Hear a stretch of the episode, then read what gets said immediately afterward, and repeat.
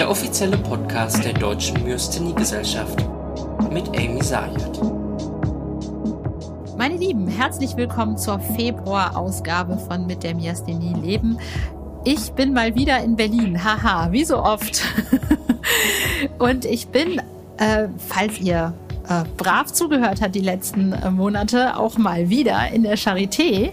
Äh, und ich spreche mit Frau Dr. Frauke Starscheid. Und ähm, Frau Dr. Frauke Starscheid, stellen Sie sich doch mal ein bisschen vor und sagen Sie, was äh, Sie jetzt uns über das Register erzählen. Weil ich glaube, wir alle ich eingeschlossen wissen überhaupt nicht, worum es da geht. Was ist das überhaupt? Was ist ein Register und was soll das? Und warum machen Sie das?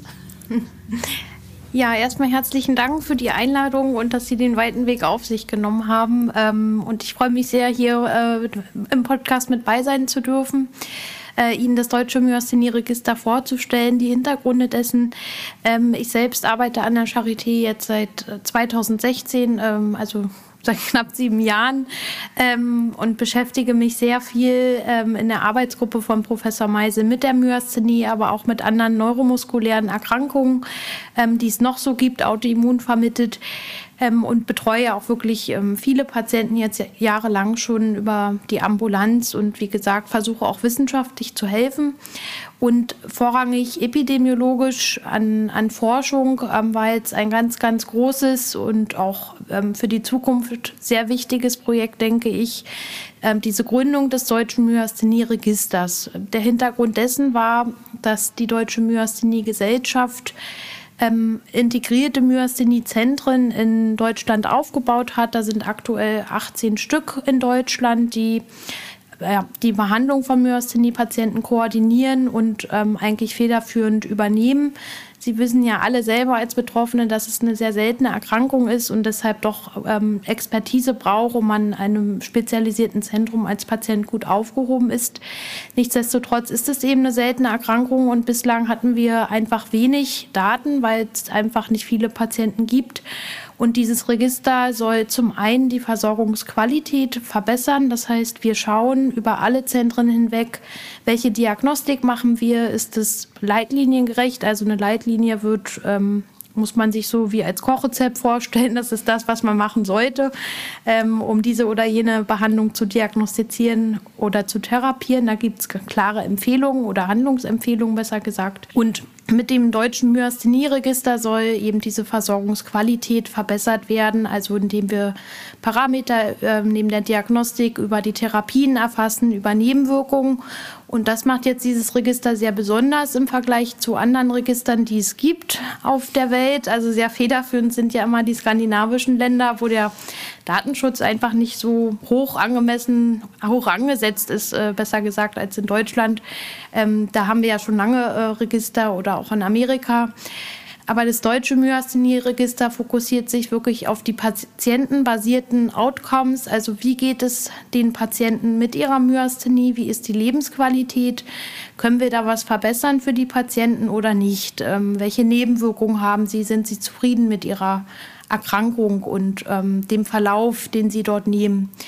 Ähm, und wie gesagt, vorrangiges Ziel ist halt, die Versorgungsqualität zu verbessern. Das ist jetzt im Wesentlichen aktuell wegen den neuen Medikamenten, die seit Oktober vergangenen Jahres zugelassen sind aber eben auch zukünftig, um Fragestellungen zu beantworten, epidemiologischerseits, aber auch ähm, biomarkermäßig. Das heißt, wir äh, knüpfen nun auch an, die, äh, an dieses Register ähm, die Möglichkeit an, dass die Zentren auch äh, Proben, Blutproben vom Patienten schicken können, damit wir eben bestimmte Fragestellungen besser beantworten können zukünftig. Wie funktioniert das? Also wie stelle ich mir das vor, das mit dem Register? Also gehen Sie dann gezielt auf Patienten zu und sagen äh, oder auf PatientInnen zu und sagen irgendwie so, Sie müssen äh, wir, wir, oder haben Sie Lust an diesem Register teilzunehmen und wir, wir beobachten das jetzt, was Sie machen und, und nehmen das auf und machen da irgendwie Statistiken drüber oder verschicken Sie Umfragebögen oder wie funktioniert das?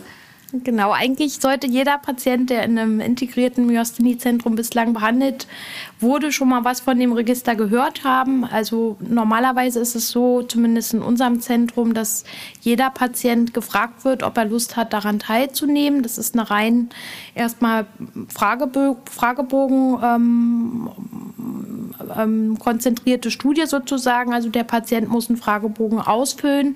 Alle anderen klinischen Daten erheben wir aus den Krankenhausakten, die wir zur Verfügung haben. Und es erfolgt dann einmal im Jahr ein Follow-up. Also man kriegt einmal pro Jahr dann einen Fragebogen zugeschickt nach Hause oder bekommt den mit, wenn man wieder in der Sprechstunde ist, den man ausfüllen soll. Ähm, und so ähm, ist dieses Register erstmal für mindestens zehn Jahre angelegt. Also wenn man daran Lust hat und da fordere ich jeden zu auf und ich bis auf wenige Ausnahmen hat bislang jeder Patient an unserem Zentrum mitgemacht. Also bislang konnten wir jetzt deutschlandweit schon 2000 Patienten einschließen, wirklich sehr, sehr viele Patienten ähm, innerhalb einer doch recht kurzen Zeit, wie ich finde, von 2019 an, wo wir es ähm, gegründet haben. Ähm, und ja, es ist eigentlich im, All im Allgemeinen so, ich kenne eigentlich kaum Myasthenie-Patienten, die sagen, nee, ich habe nicht Lust, an diese, dieser oder jener Studie teilzunehmen. Eigentlich ist es, ist es aber auch irgendwie selbst ja auch für uns eigentlich. Also ich habe den Fragen, äh, Fragebogen leider noch nie bekommen. Es könnte aber auch damit zusammenhängen, ähm, geht das auch online oder geht das nur über Zettel und Stift? Geht nur über Zettel und Stift aktuell. Also es wird erstmal nur in den integrierten Myasthenie-Zentren durchgeführt. Ah, okay, wahrscheinlich deswegen, weil da habe ich den nie bekommen, weil ich äh, ähm, mit Zettel und Stift nicht so viel anfangen kann, es sei denn, es ist Blindenschrift, dann kann ich damit was anfangen. Aber wahrscheinlich war das der Grund, warum ich äh, persönlich nie von diesem, also von, von dieser Möglichkeit überhaupt ähm, gehört hatte. Aber für alle anderen sehr, sehr auf jeden Fall zu empfehlen. Worauf konzentrieren Sie sich am meisten? Also Diagnosestellung oder geht es da auch um, wie komme ich mit dem Medikament klar oder worauf liegt der Fokus? Also den Fokus haben wir viele. Wir haben äh, jetzt aktuell auch schon sechs Forschungsprojekte laufen tatsächlich und auch ein abgeschlossenes bereits. Äh, Sie können sich ja alle sehr gut erinnern, wie Covid uns Angst gemacht hat, besonders Ihnen als Patienten, aber auch wir Ärzte hatten große Sorge davor, dass Myasthenie-Patienten einen schlechteren Verlauf haben könnten, wenn sie sich mit Covid infizieren als andere Bevölkerungsgruppen also insbesondere auch ähm, andere Patienten ähm, mit Autoimmunerkrankungen. Mhm. Und im Rahmen dessen haben wir beispielsweise auch das Register genutzt, also konnten ganz genau schauen und die Fälle sammeln, die sich mit Covid infiziert haben. Ähm, konnten schauen, welchen Antikörpersubtyp hatten sie, welche Vormedikation hatten sie, weil insbesondere die Ängste natürlich bestanden, dass eine immunsuppressive Therapie, also zum Beispiel die Einnahme von Cortison oder Azathioprin, das Risiko erhöht, sich mit Covid infi zu infizieren und dann man auch vielleicht einen schlechteren Verlauf hat. Und ähm, zu diesem Zeitpunkt hatten wir knapp 1500 Patienten schon eingeschlossen. Wir konnten dann wirklich sehr schöne Analysen machen, also sozusagen die Fälle sammeln versus die, die sich nicht infiziert hatten und äh, darlegen, dass eben eine immunsuppressive Therapie formal jetzt erstmal kein Risikofaktor ist, aber wenn man sich eben mit Covid infiziert hat, dass die Patienten doch ein schlechteres Outcome hatten. Ne? Und das ja war eine ganz wichtige Aussage, die ähm, uns für die Versorgung ja auch weiterhilft. Auf jeden Fall. Äh, sowas fände ich halt total spannend. Ne? Ich weiß zum Beispiel, viele, die den Podcast hören, die wissen ja, bei mir hat es ein bisschen was länger gedauert, bis die Diagnose gestellt wurde. Und ähm, der Grund, der immer genannt worden ist, war, naja, bei ihnen kann man den Basinger Score nicht so gut machen, weil sie halt mit den Augen nicht so gut fokussieren und weil ihre Augen ja schon von Natur aus viel knibbeln, sage ich mal. Also meine Augen sind ähm, bei Helligkeit sind sie ähm, sehr empfindlich und ähm, kneifen dann gerne mal. Und es sieht so ein bisschen aus wie Mage-Syndrom, was es aber nicht ist, weil in dem Moment, wo es halt gutes Licht ist, hören sie auf zu knibbeln und können aber nicht fokussieren. Aber Basinger Score funktioniert allgemein nicht so gut, zum Beispiel bei mir. Und das war dann oft so, wurde dann halt genommen, ja, deswegen konnten wir ihre Myasthenie nicht feststellen. Ähm, ist sowas auch, also es ist zum Beispiel in diesem Register gegeben, wann man was anwendet, wie stellt man oder wie schwierig ist eine Diagnosestellung bei Patienten, ähm, was kann man tun? Ist das auch ein Teil davon? Genau, wir haben ganz klare Kriterien, woran wir eine Myasthenie festmachen. Ähm, das ist das Schöne in der Neurologie, dass man eigentlich mit einer sehr guten Anamnese und einer guten körperlichen Untersuchung schon zu 70 Prozent sagen kann, was es für eine Erkrankung ist. Also nicht groß weitere Diagnostik braucht. Führend ist halt ganz klassischerweise, dass viele Patienten erstmal fluktuierende Doppelbilder haben und eine einseitige Lidschwäche oder eben auch gleich eine generalisierte Muskelschwäche, also belastungsabhängig im Tagesverlauf zunehmend eine Armschwäche haben, zum Beispiel Probleme beim Zähneputzen, Haare kämmen, beim Treppensteigen, aber auch eine Kauschwäche und ungefähr 10 Prozent der Patienten, das wissen wir jetzt, haben allein jetzt nur so ein Erschöpfungssyndrom, was natürlich dann die Diagnose Zeit die, die, die Diagnosestellung verzögert, weil es jetzt nicht so klassisch äh, für eine Myasthenie an sich jetzt erstmal ist. Ähm, wenn so ein typisches Myasthenie-Syndrom vorliegt, sodass dein Arzt auch dran denkt, dann ist eine Antikörperdiagnostik vorgegeben, die wirklich über alle Zentren hinweg ähm, durchgeführt wird und dann eben eine Zusatzdiagnostik. Das erinnern vielleicht einige Patienten von Ihnen, diese ähm, fiese Messung mit dem Strom am Auge oder am Bereich der Schulter. Ich habe das selber auch mal bei mir durchführen lassen. Das war äh, äußerst schmerzhaft, hilft uns aber, die Diagnose zu stellen. Also wir gucken, ob ähm, charakteristischerweise die Muskelantwort immer kleiner wird, weil wir einfach zu wenig Botenstoff haben. Aber natürlich auch das Ansprechen dann auf eine symptomatische Therapie, entweder mit Mestinon oder mit Kalimin, die die Diagnose unterstützt, dass man an einer Myasthenie leidet. Es ist aber tatsächlich so, dass im Schnitt, das sind jetzt auch die Daten, ähm, von ersten Symptomen bis zur Diagnosestellung meist mehr als zwei Jahre vergehen. Leider, muss man sagen. Ähm, das ist klassischerweise, wenn jetzt Patienten nicht diese Doppelbilder haben. Also von den Augenärzten bekommen wir eigentlich viele Patienten zugewiesen mit der Frage, könnte es nicht eine Myasthenie sein? Die denken häufig dran.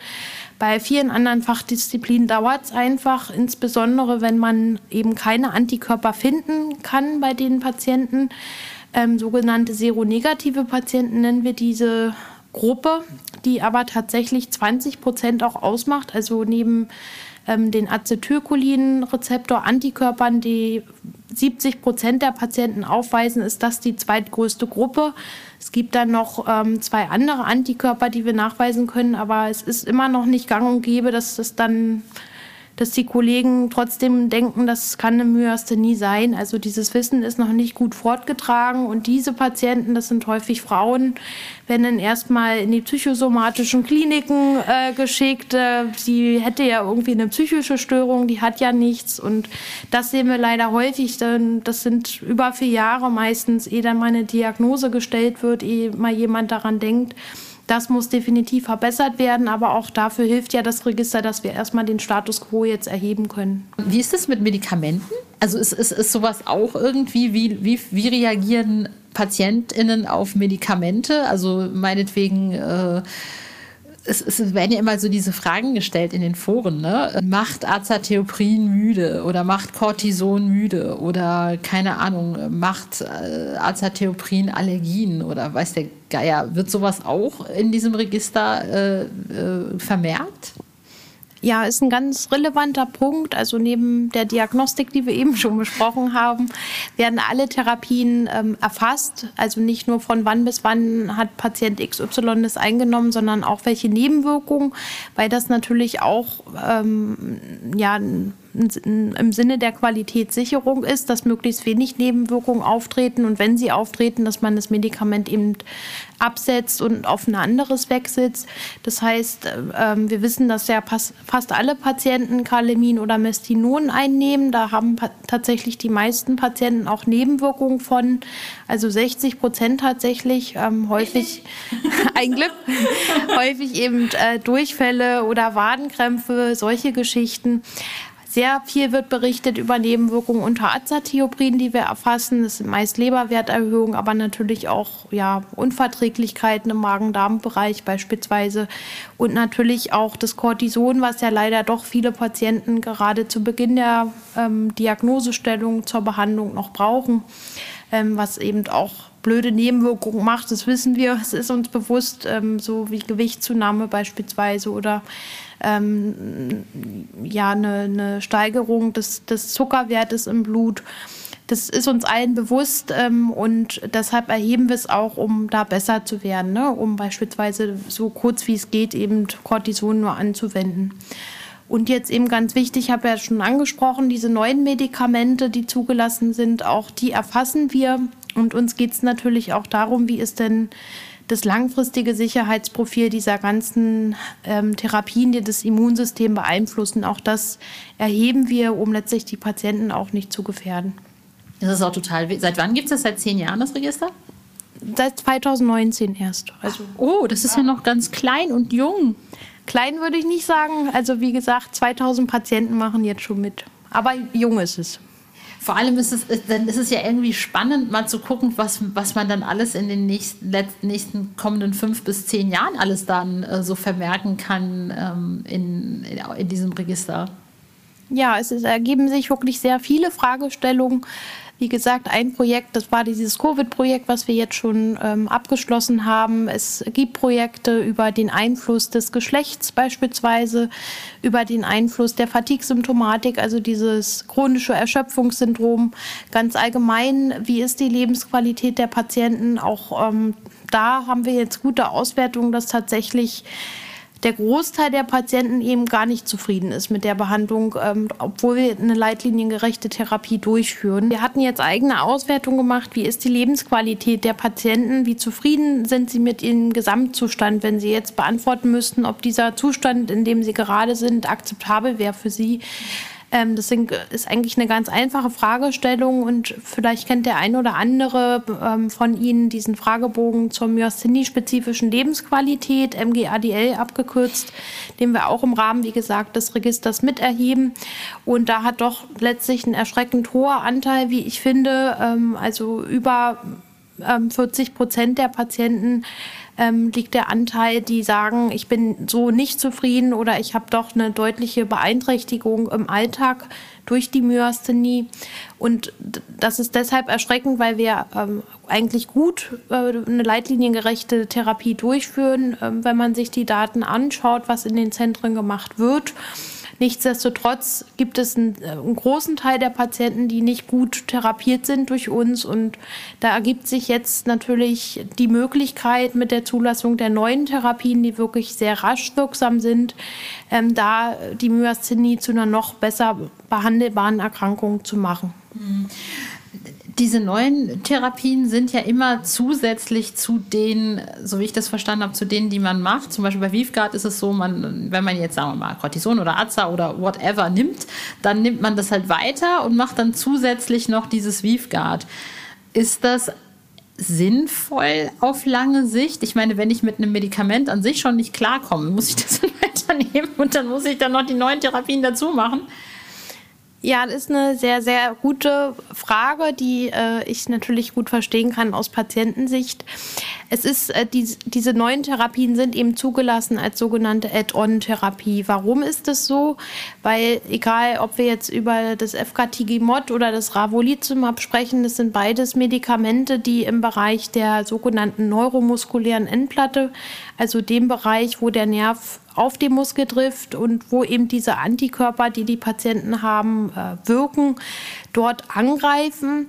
Die greifen jetzt aber nicht an in andere Strukturen des Immunsystems, die aber wichtig sind, um langfristig eine gute Krankheitskontrolle zu haben. Also die sind hochwirksam und sie wirken vor allen Dingen sehr schnell, was, was ähm, ganz ähm, revolutionär ist sozusagen, also innerhalb von zwei bis vier Wochen ähm, was im Vergleich zu Azathioprin, was ja im Schnitt zwölf Monate braucht, um mal ein bisschen Wirkung zu haben, ganz toll ist. Zwei Jahre. Oder zwei Jahre sogar. Ähm, aber langfristig werden wir so keine gute Kontrolle reinbekommen. Wichtig ist, wie gesagt, das Therapieziel ist möglichste Symptomfreiheit, wenn nicht gar Remission. Wenn das dann besteht ähm, für mindestens zwei, drei Jahre, da trauen wir uns dann auch an, das Azathioprin auch langsam rauszunehmen. Also damit ähm, also das auszuschleichen und natürlich vorrangig auch erstmal das Cortison wegzunehmen, weil das natürlich langfristig auch blöde Nebenwirkungen macht. Aber wir denken, also wir, wir werden weiterhin auch diese Standard-Immunsuppressiva, also diese Immuntherapien brauchen, um eine gute Symptomkontrolle zu erhalten. Mhm.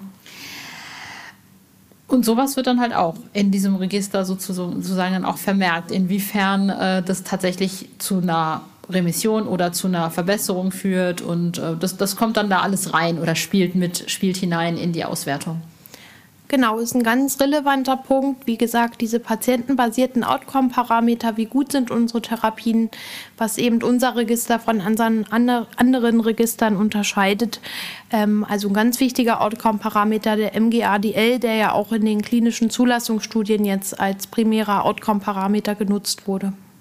Und was ist Ihr Job sozusagen? Also was machen Sie jetzt ganz spezifisch ja, in der Vergangenheit ähm, sehr, sehr viele Verträge aufgesetzt, mich mit dem Datenschutz rumgeärgert, ähm, Ethikanträge geschrieben, dann natürlich die Patienten ähm, mit rekrutiert hier an unserem Zentrum, aber vor allen Dingen bei den anderen Zentren auch Schulungen durchgeführt, ganz praktische Handlungsanweisungen, wie können sie es umsetzen, wie sollen sie Patienten einschließen. Also es war extrem viel Verwaltungsaufwand. Ähm, Datenbankprogrammierung beispielsweise. Wir erfassen die Daten ja dann jetzt nicht nur papierbasiert, sondern auch in einer Datenbank. Ähm, es gab, es gab viel zu tun. Gibt es eine Möglichkeit, das demnächst auch irgendwie barrierefrei zu machen? Sprich online oder über eine App oder über irgendwas, was, weil ich meine, ähm, abgesehen davon, ob man jetzt blind ist oder nicht, aber es gibt verschiedene Menschen, für die es wahrscheinlich online ähm, einfacher wäre. Ja, das ist unser ganz großes Ziel. Es soll perspektivisch möglich sein, dass die Patienten genau diese Fragebögen eben einfach äh, in einem iPad ausfüllen oder selber zu Hause übers Handy oder über einen Laptop. Es scheitert aktuell noch am Datenschutz, muss man sagen. Auch beispielsweise eine ähm, digitale Einwilligungserklärung. Das ist mit dem Datenschutz schwierig, weil einfach der, ähm, die Unterschrift, Signatur, dieses ganze Management äh, immer wieder hinterfragt wird. Da sind wir aber dran. Ziel ist natürlich, das mehr zu digitalisieren und dass vor allen Dingen Patienten auch selber ihren Verlauf sehen können. Also Beispielsweise, ich bin seit 2020 bei Herrn Meise in der Myasthenie-Ambulanz und jetzt sehe ich 2022 meinen ähm, Parameter der Lebensqualität, der ist ja schon prima heruntergegangen, so wie wir uns das natürlich wünschen. Also auch dieses Monitoring für die Patienten, dass sie selber mal sehen, wie ist ihr, ihrer Verlauf, das, das ist unser großer Wunsch und Ziel, da geht es auch hin. Wir sind noch dran. Sehr, sehr gut. In diesem Sinne, vielen, vielen lieben Dank, Frau Dr. Starscheid, dass Sie sich die Zeit für mich genommen haben und auch mir zugehört haben und meine Fragen beantwortet haben. Vielen, vielen herzlichen Dank. Ähm, auch nochmal an euch alle da draußen fürs Zuhören. Ähm, ihr könnt uns gerne Anregungen oder Wünsche oder Fragen schicken. Ich nehme die gerne mit auf. Ich freue mich immer über jede Anregung, jede Kritik, sogar jeden Verriss. Ich danke euch und ich wünsche euch noch eine wunderschöne Restzeit. Viel Spaß und wir hören uns im März wieder. Ciao.